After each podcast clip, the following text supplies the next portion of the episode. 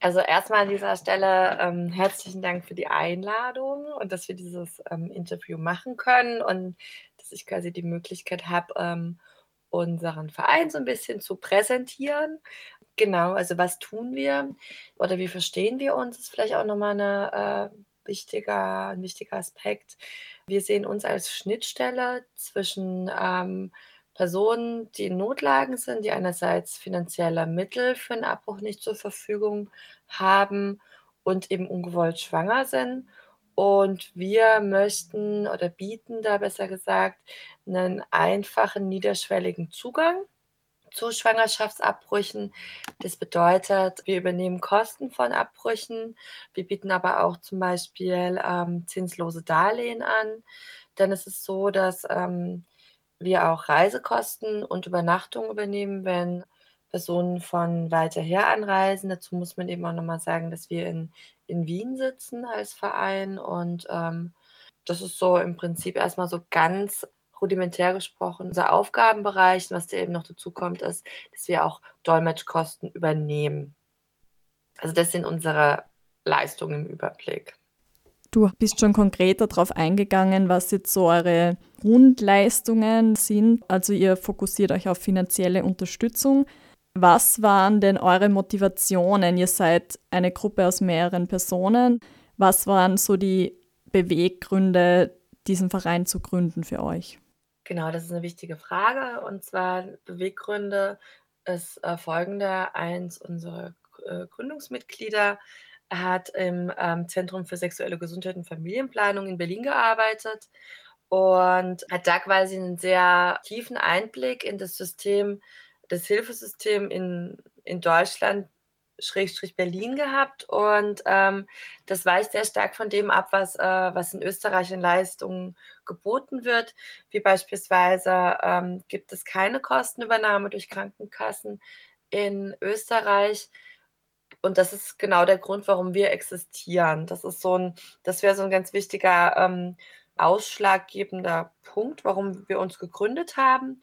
Und was eben auch der Fall ist ähm, bei solchen Zentren, gibt es eben, oder in Deutschland gibt es auch ähm, eine Übernahme für die Kosten von Verhütungsmitteln, wenn die, äh, wenn die finanziellen Ressourcen, die Menschen zur Verfügung haben, eben ähm, nicht ausreichend sind. Also es gibt halt einfach einen äh, größeren Unterstützungsrahmen und wir versuchen das auch so ein bisschen auszugleichen. Und das funktioniert bei uns folgendermaßen. Wir funktionieren rein über Spenden und wir selber arbeiten eben auch rein ehrenamtlich. Und ähm, darauf sind wir eben angewiesen, dass wir so einen Grundfluss an ähm, Spenden haben, weil je mehr Spenden wir haben, desto mehr Abbrüche können wir ähm, zur Verfügung stellen. Und was wir eben nicht machen, wo ich auch gerne auf ähm, mit uns vernetzte Organisationen verweisen möchte, ist, wir sind nicht in der Lage, Beratungen zu leisten, arbeiten aber eben mit ähm, den österreichischen Frauenhäusern zusammen oder auch der österreichischen Gemeinschaft für Familienplanung, die eben Beratungsstellen sind und die auch Leute an uns verweisen. Das wäre auch nochmal ein ganz wichtiger Punkt, weil wir sind per E-Mail erreichbar. Das heißt, wenn äh, jetzt jemand zuhört und die Person ist vielleicht in, in einer entsprechenden Lage, man kann uns einfach eine E-Mail schreiben oder eben auch ähm, über verschiedene Gruppen an uns weiter verwiesen werden. Das ist so ein bisschen eben so ein Vernetzungsthema. Du hast jetzt vorher bei den Beweggründen schon erwähnt, eben dieser Vergleich Deutschland-Österreich und wie das sozusagen auch staatlich mitfinanziert wird oder eben nicht. In Österreich hast du eh schon erwähnt, gilt ungewollte Schwangerschaft sozusagen nicht als medizinischer Notfall, deswegen übernimmt auch die Krankenkasse nichts dabei. Gleichzeitig ist es in Österreich auch so, dass es je nach Bundesland auch sehr unterschiedliche Zugangsmöglichkeiten gibt für ungewollt schwangere Personen. Kannst du da vielleicht noch mal näher drauf eingehen und vielleicht auch dann noch mal Bezug nehmen auf eure Forderungen? Genau, also was äh, uns eben ganz wichtig ist, ist, dass es bundesweit eine Transparenz gibt, was ist wo möglich und eben äh, bundesweit Abbrüche in Spitälern durchgeführt werden. Denn das ist in Österreich so ein, so ein bisschen undurchsichtig. Es gibt einerseits schon Spitäler, die das liefern, aber beispielsweise in Vorarlberg oder in Tirol gibt es keine. Das kann man sich auch ähm, bei der Seite von der ÖGF kann man sich so eine Übersicht abrufen, wo welche Form von Schwangerschaftsabbruch möglich ist. Dann läuft auch einiges über ähm, eben private Ambulatorien. Und dann gibt es natürlich auch in verschiedenen Städten Ärzte oder Ärztinnen, die das durchführen, was das Ganze für Menschen, die ja dann ohnehin schon in einer, in einer Ausnahmesituation sind, nämlich man ist schwanger, möchte aber ähm, eben diesen Abbruch durchführen lassen und ist in so einer Art Informationsdschungel. Das heißt, wir fordern eine Transparenz und eine einheitliche Preispolitik. Denn aktuell gibt es eine Preisspanne von circa 350 Euro bis aber auch teilweise 1000 Euro für einen Abbruch, was unheimlich viel Geld ist. Und da wünschen wir uns eben auch, dass es einfach durch eine staatliche Regelung, das heißt, dass wenn man, egal wo in, in Österreich, in einem Bundesland, in der größeren Stadt oder halt in ein Krankenhaus geht, dass man dort einen Abbruch bekommt, dass der überall auch gleich viel kostet. Denn ähm, deswegen habe ich vorhin auch erwähnt, dass wir Reisekosten übernehmen. Denn dadurch, dass die flächendeckende Sicherung oder zur Verfügungstellung von Abbruchmöglichkeiten nicht gewährleistet ist oder beziehungsweise überhaupt nicht vorhanden ist, müssen ganz viele Leute überhaupt erstmal nach Wien anreisen. Und dann kommen wir nochmal zu einem anderen Problem, denn es ist ja nicht so, dass Schwangerschaftsabbruch ein stigmafreies Thema in der Gesellschaft ist. Das heißt, viele ungewollt Schwangere möchten auch wahrscheinlich gar nicht, dass das irgendwie jemand mitbekommt. Dann stehen dann natürlich auch partnerschaftliche Verhältnisse im Hintergrund, die auch nicht selten ähm, von Gewalt geprägt sind. Sprich, wir haben hier ganz schnell eine Situation, die auf quasi intersektionaler Ebene die Situation in, zu einer sehr heiklen macht. Und je einfacher und zugänglicher ein Schwangerschaftsabbruch ist, desto entlastender ist die Situation für Betroffene und desto besser ist es letztendlich auch. Also wenn man dann irgendwie heimlich mal nach Wien reisen muss, um einen Abbruch durchzuführen, das wirft natürlich auch Fragen auf und nicht alle sind, sind so mobil oder haben auch die Möglichkeit, das ohne Stress irgendwie machen zu können. Das wäre halt ein ganz wichtiger Punkt. Diese ganzen Punkte, die du gerade angesprochen hast, also einerseits diese Stigmatisierung, dann die fehlende Struktur eben. Es gibt nicht in allen Bundesländern die Möglichkeit, dann Mobilität die verschärfen sich jetzt natürlich in der Situation der Corona-Pandemie nochmal zusätzlich. Ihr habt auch jetzt sozusagen in dieser krisenhaften Zeit nochmal verstärkt eben auf diese Situation in Österreich hingewiesen und auf diese Schwierigkeiten. Gibt es jetzt genau. an euch zum Beispiel in, in den letzten Wochen dann auch vermehrt Betroffene, die sich melden? Habt ihr jetzt das Gefühl, euer Angebot wird auch wegen Corona zum Beispiel stärker angenommen? Da ist es tatsächlich so, dass ich in der aktuellen Situation, wir haben ja jetzt wissen, im Anfang Mai, seit Mitte März ähm, herrscht die, diese Ausgangsbeschränkung bzw. Ausgangssperre in äh, unterschiedlichen Bundesländern. Da kann ich jetzt so ähm, noch keine Bilanz ziehen aktuell. Das ist, das ist schwierig. Ich denke, das wird sich einfach noch zeigen, je länger die Situation vorherrscht. Was aber vielleicht auch nochmal ganz wichtig zu sagen ist, nachdem ich auch schon eben vernetzte Organisationen genannt habe, wie ähm, die österreichischen Frauenhäuser oder die Gesellschaft für Familienplanung ist, ähm, bezüglich der Gesamtsituation auch nochmal zu erwähnen, dass es gerade auch eine, eine Petition gibt, wo ich nochmal gerne das so ein bisschen pushen würde und ähm, darauf hinweisen würde, dass am besten ganz viele Leute diese Petition unterschreiben. Die bezieht sich nämlich auch auf die Corona-Krise. Ich lese gerade mal die Forderungen vor, weil das auch so ein bisschen an deine Frage anschließt und da vielleicht auch so die Möglichkeit bietet, so ein bisschen Klarheit in dieser ganzen, in diesem ganzen Wirrwarr, das ohnehin vorherrscht und das durch Corona eben nochmal verstärkt wird. Und zwar fordern die Frauenhäuser einen kostenlosen rezeptfreien Zugang zu Verhütungsmitteln, einen Zugang zu Schwangerschaftsabbrüchen in allen Krankenhäusern, damit man eben auch die Mobilitätsfrage irgendwie einfacher lösen kann, eine Kosten Übernahme von äh, Schwangerschaftsabbrüchen für alle ungewollt schwangeren Personen und eine rasche Umsetzung ähm, der Senkung des Umsatzsteuersatzes für eben Hygieneartikel. Das auch anscheinend ähm, eben äh, Teil vom Regierungsprogramm von äh, Türkis Grünes und eben das damit verbundene Recht auf Selbstbestimmung und auf ein selbstbestimmtes Leben. Das ist ein ganz wichtiger Faktor. Du hast gerade das Recht auf Selbstbestimmung ähm, angesprochen. Wir haben ja in Österreich ein sehr komplexes Umfeld, wenn es um das Thema Schwangerschaftsabbruch geht. Also da ist es einerseits, der Schwangerschaftsabbruch ist noch immer und wir haben 2020 etwa im Strafgesetzbuch verankert. Es hat in den letzten Jahren vor allem auch von der Politik in dieser autoritären und auch rechten Wende immer wieder Versuche geben, auch schwer erkämpfte feministische Errungenschaften sozusagen zu beschneiden, Stichwort verändern. Und dann haben wir halt in einem Land wie Österreich auch die Kirche als ähm, sehr zentrale Akteurin, die dann als Lebensschützerinnen und so weiter auftreten. Es ist zwar klar, ihr seid jetzt ein Verein, der sich eben, wie du schon erwähnt hast, hauptsächlich um finanzielle Unterstützung kümmert und eben durch Spenden versucht, ähm, Personen, die ungewollt schwanger sind, zu unterstützen.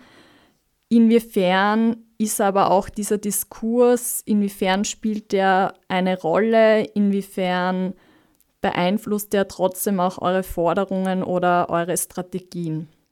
Ja, das Ding ist, je, je weniger wirkmächtig eine rechtskonservative äh, Flanke ist, zu der ich eben auch die Kirche zähle und bestimmte Regierungsparteien und damit verbundene Bürgerrechtsforderungen wie verändern. Je ähm, schwächer die sind und je weniger diskursmächtig die sind, desto besser ist natürlich eine progressive Veränderung und desto mehr Selbstbestimmung geht letztendlich auch damit einher. Denn ähm, diese fadenscheinigen Recht auf Leben Geschichten sind ja letztendlich einfach nur völliger Wahnsinn. Also das ist extrem äh, rückständig und, ähm, und hinderlich für eine, für eine Selbstbestimmung, denn letztendlich geht es ja auch darum, mal im, im, Blick zu behalten, wie, wie so statistisch gesehen die Gruppe der ungewollt Schwangeren aufgestellt ist. Das, was ja häufig gezeichnet wird aus solchen Lagern, sind halt so diese, diese völlig rücksichtslosen Personen, die halt einen Scheiß drauf geben, sich zu schützen vor Schwangerschaften und da irgendwie sorglos mit umgehen und dann so wie in so einem typischen Konsumverhalten dann Abtreibungen bzw. Abbrüche halt nutzen würden, was ja de facto gar nicht der Fall ist. Und auf der anderen Seite stehen halt ähm, häufig die Zahl der Abbrüche gegenüber die von ähm, meist Müttern, die in Familien, ich sage jetzt auch bewusst Mütter, die in Familienzusammenhängen halt einen Abbruch durchführen lassen, weil das nächste Kind einfach auch ähm, den Rahmen sprengen würde, der an Ressourcen finanziell wie immateriell zur Verfügung stehen. Und das ist was, was jetzt sehr häufig ausgeklammert ist, dass da eigentlich tatsächlich äh, schon ein, ein Schutz des familiären Umfeldes geleistet wird, weil das das nächste Kind einfach zu viel wäre. Und da finde ich es halt so, da, da, da kommt einfach nochmal so die, dieser, dieser verquere Gedanke dieses äh, stupiden und stumpfen Pseudoschutzes des Lebens nochmal so auf den Punkt. Also da mhm. kristallisiert sich so dieses Oxymoron, das damit einhergeht, sehr stark raus. Du hast es vorher schon mal kurz angesprochen, aber kannst du vielleicht nochmal beschreiben, sozusagen, wie kann Mensch euch erreichen? Wie seid ihr zu kontaktieren? Wie ist so das Vorgehen, wenn sich jetzt betroffene Personen an euch wenden möchten? Und wie sieht dann sozusagen konkret diese Unterstützung aus? Nur damit man noch mal ein bisschen sich mhm. vorstellen kann, was das genau bedeutet. Also das bedeutet, ähm, man kommt entweder über Mundpropaganda oder über E-Mail oder eben über einen vernetzten anderen Verein äh, mit der Anfrage zu uns. Und dann sprechen wir als Verein da drüber und, und schließen uns mit der betroffenen Person kurz, was eben geleistet werden muss. Dann wird eben ein Ambulatorium oder halt eine Stelle vermittelt, die den Abbruch durchführt. Und wir übernehmen dann einfach die Kosten. Das ist eben auch wichtig, denn ähm, denn es ist ja eine wichtige Zeitfrage. Bis zur 16. Woche ist der Schwangerschaftsabbruch möglich und danach ist er illegalisiert. Das heißt, die äh, betroffenen Personen stehen meistens eben unter Zeitdruck. Und das ist eben nochmal ein ganz wichtiger Punkt, den man auch noch erwähnen müsste, dass teilweise die Wartezeiten in Spitälern auch relativ lange sind, also mehrere Wochen. Und dass dann häufig auch das, ähm, die, die günstigste Form des Abbruchs wegfällt. Das heißt, dann muss man automatisch irgendein Ambulatorium auswählen, das eben auch nochmal einen, ähm, also einfach teilweise einen höheren Preis verlangt. Und wir versuchen dann einfach so schnell wie möglich diese Menschen zu zu den Ambulatorien zu vermitteln, damit der Abbruch dann teilweise überhaupt noch möglich ist. Äh, mir fällt jetzt noch was ein, auf das ich vorher eigentlich eingehen wollte, ähm, weil wir jetzt hauptsächlich immer von chirurgischen Eingriffen geredet haben. Äh, es mhm. gibt aber sozusagen auch eine medikamentöse Variante, die Mifegyne-Pille. Und auf eurer Website habe ich gelesen, dass das auch eine konkrete Forderung von euch ist, ähm, eben kostenfreier Zugang zu dieser Abbruchspille. Kannst du da noch was dazu sagen? Also das Wünschenswerte ist, dass man ähm, nachdem, nachdem eine Schwangerschaft festgestellt wurde und man ist in dem Rahmen, in dem die Mifegyne ähm, verwendet werden kann, dann in die nächste Apotheke gegangen werden könnte und das Ding einfach auf Rezept ähm, vorhanden wäre und dann ähm, das kostenlos zur Verfügung steht, sodass man, dass die Person, das ist eigentlich so das, das absolute Maß der Selbstbestimmung, dass dann sich einfach, dass es zugänglich ist und ähm, dann eingenommen werden kann. Gibt es jetzt irgendwie von deiner Seite noch was Wichtiges, was du gern sagen möchtest? Was vielleicht noch ganz, ein ganz wichtiger Punkt ist zu sagen, was so das eklatante Moment war der, der Gründung von Changes, ist, dass eins unserer Gründungsmitglieder, nachdem sie in Berlin für dieses Gesundheitszentrum und äh, Familienplanung gearbeitet hat äh, und eben auch generell sich äh, vor Changes schon, aber eben mehr auf einer aktivistischen Ebene mit Schwangerschaftsabbrüchen beschäftigt hat, gab es eben einen Vorfall von einer Minderjährigen, die äh, in Niederösterreich hat und nach einer Vergewaltigung schwanger wurde.